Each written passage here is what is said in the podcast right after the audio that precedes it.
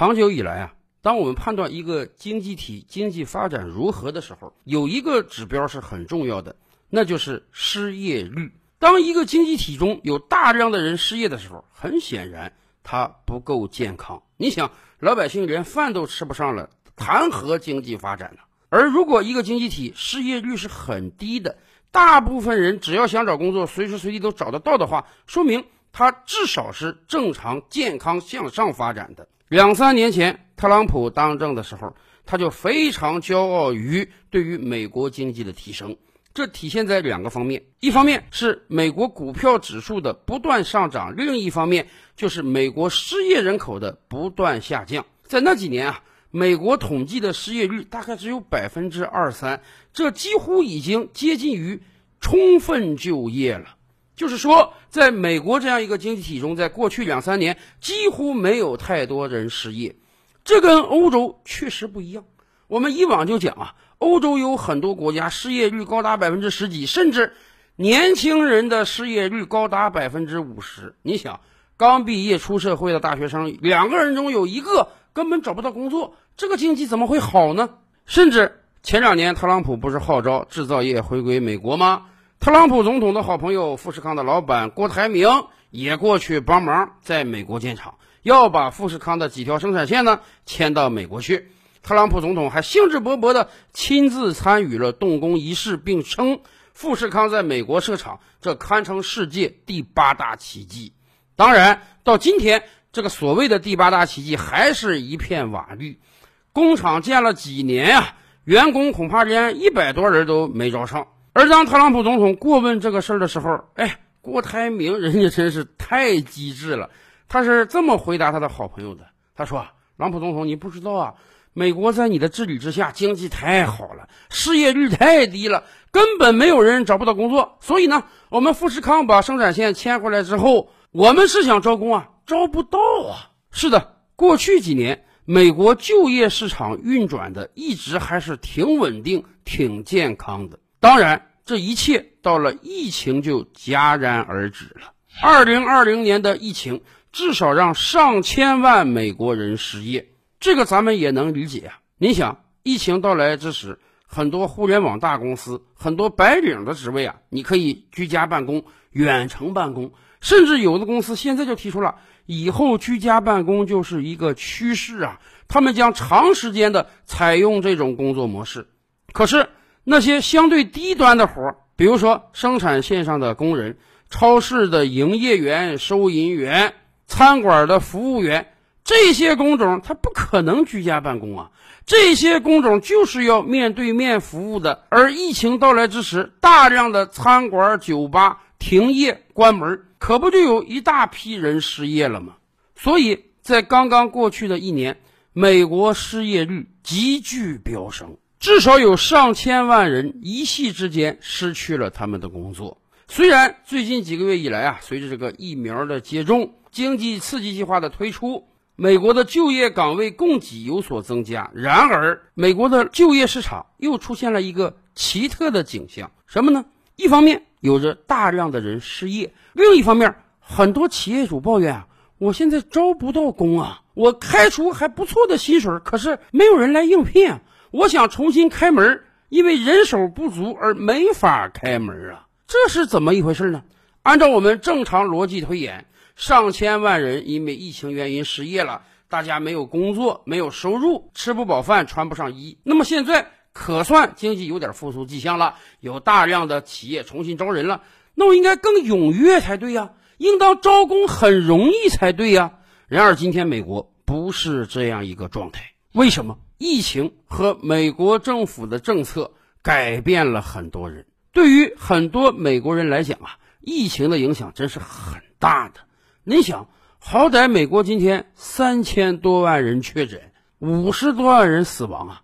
我们可以不夸张的讲，任何一个在美国生活的人，他周边的亲戚朋友一定有确诊的人，甚至一定有死去的人，这个打击是很重的，所以让很多人变得害怕了。我们经常看新闻，是有很多人不管不顾的，是有很多人是蛮不在乎的，甚至像特朗普总统那样，出来也不戴口罩，就愿意往人多的地方扎堆儿，搞各种欢庆活动。但这样的人始终是少数啊。任何一个有正常思维的人都明白，疫情今天在美国很严重，所以很多人在找工作的时候不愿意找那种接触人多的、面对面服务的工作。你去做一个超市收银员，每天接触成百上千的人；你去做一个酒吧服务员，每天近距离接触很多客人，你染疫的可能性是很大的。而一旦染疫，美国跟中国不一样啊，中国今天从检测到治疗全免费啊。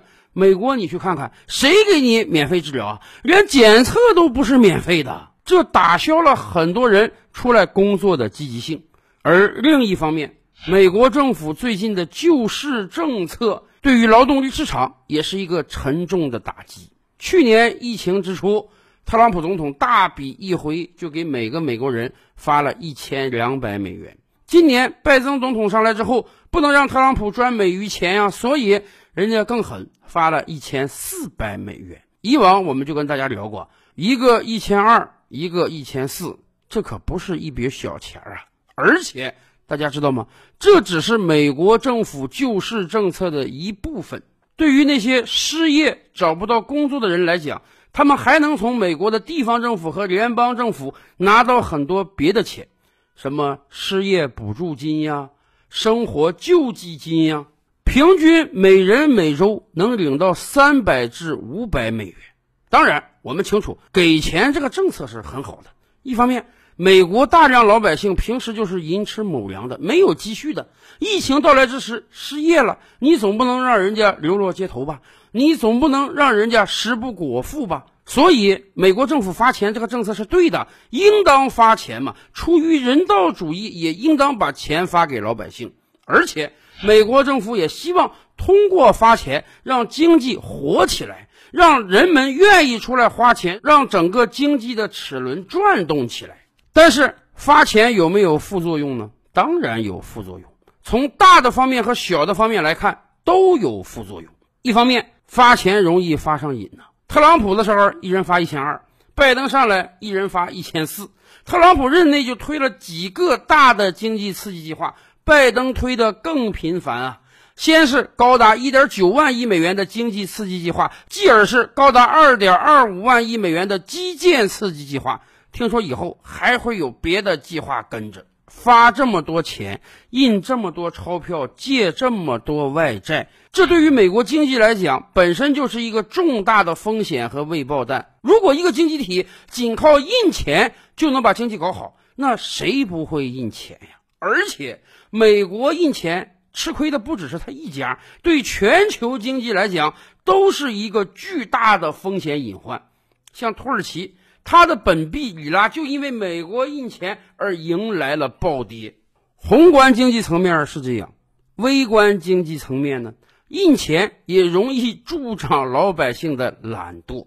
现在为什么有大量的美国老百姓不出来工作？哎，人家也得算笔账啊。你想，我出来工作拼死拼活，一个月可能也就挣那么。两三千美元，而且呢，我要面临巨大的风险。一旦感染了病毒，我还得自己掏钱治病，治不治得好那还不一定啊。而如果我不出来工作，我是个失业状态，那么地方政府也好，联邦政府也好，每周得给我个三百五百美元的救济金、补助金。这笔钱啊，比上班少，但也没少多少。好歹我还赚了个自由身呢，我不需要天天出来打工了。我拿到这笔钱在家待着，既安全又轻松，这不好吗？而反过来，我出去打工了，对不起，我有了收入，这个救济金也好，补偿金也好，我就拿不到了。甚至在美国有很多人是租房的，疫情期间，这些人没有收入，交不起房租，为了保证他们的基本居住权，美国政府几次三番的下达法令啊。房东不可以把这些没交房租的租客驱逐出去。现在好了，如果你去上班了，你不但拿不到救济金和补助金，由于你有了收入，你还必须马上交房租。所以很多人一算啊，出来工作是个不划算的事儿。以前我们就讲啊，为什么在整个西方世界看起来相对而言，欧洲人是比较懒的，美国人或多或少还是比较勤快的？那就是因为啊，欧洲常年推行这个高税收、高福利的政策。一个人在欧洲生活，即便你找不到工作，失业在家，基本你也不会饿死。甚至前些年有很多流落到欧洲的难民自己就盘算啊，我多生一个孩子，多领一笔救济金，比我出去工作挣得多得多呀。对难民尚且这样，何况对于本国国民呢？在我们固有的印象中，欧洲人是比美国人懒，而美国是一个资本主义发展到极致的国家。长久以来，美国的各项福利政策，说实话，确实比欧洲差远了。所以啊，美国普通人也一直是克勤克俭、兢兢业业的工作的。而过去一年，可能联邦政府发钱发的实在是有点太多了，以至于让部分美国人也养成了懒惰的习性。据相关机构统计啊，有百分之五十以上的美国年轻人已经开始对工作失去了信心。是啊，每天宅在家里，领着政府的救济金和补助金过日子，这不也挺好吗？然而，我们也清楚一个基本的道理。由俭入奢易，由奢入俭难啊！今天美国政府可以天量印钞，大把的补贴普通人，以至于让很多人养成了长期失业在家的习惯。有很多专家都说啊，一个人一旦失业长达六个月以上，再出来找工作，相对就比较困难了，因为他已经习惯于失业在家这个状态了。所以呀。如果美国政府这个天量印钞补贴政策持续下去的话，也可能会把一整代美国人养得跟欧洲一样懒呢。照吕拍案，本回书着落在此。欲知大千世界尚有何等惊奇，自然是且听下回分解。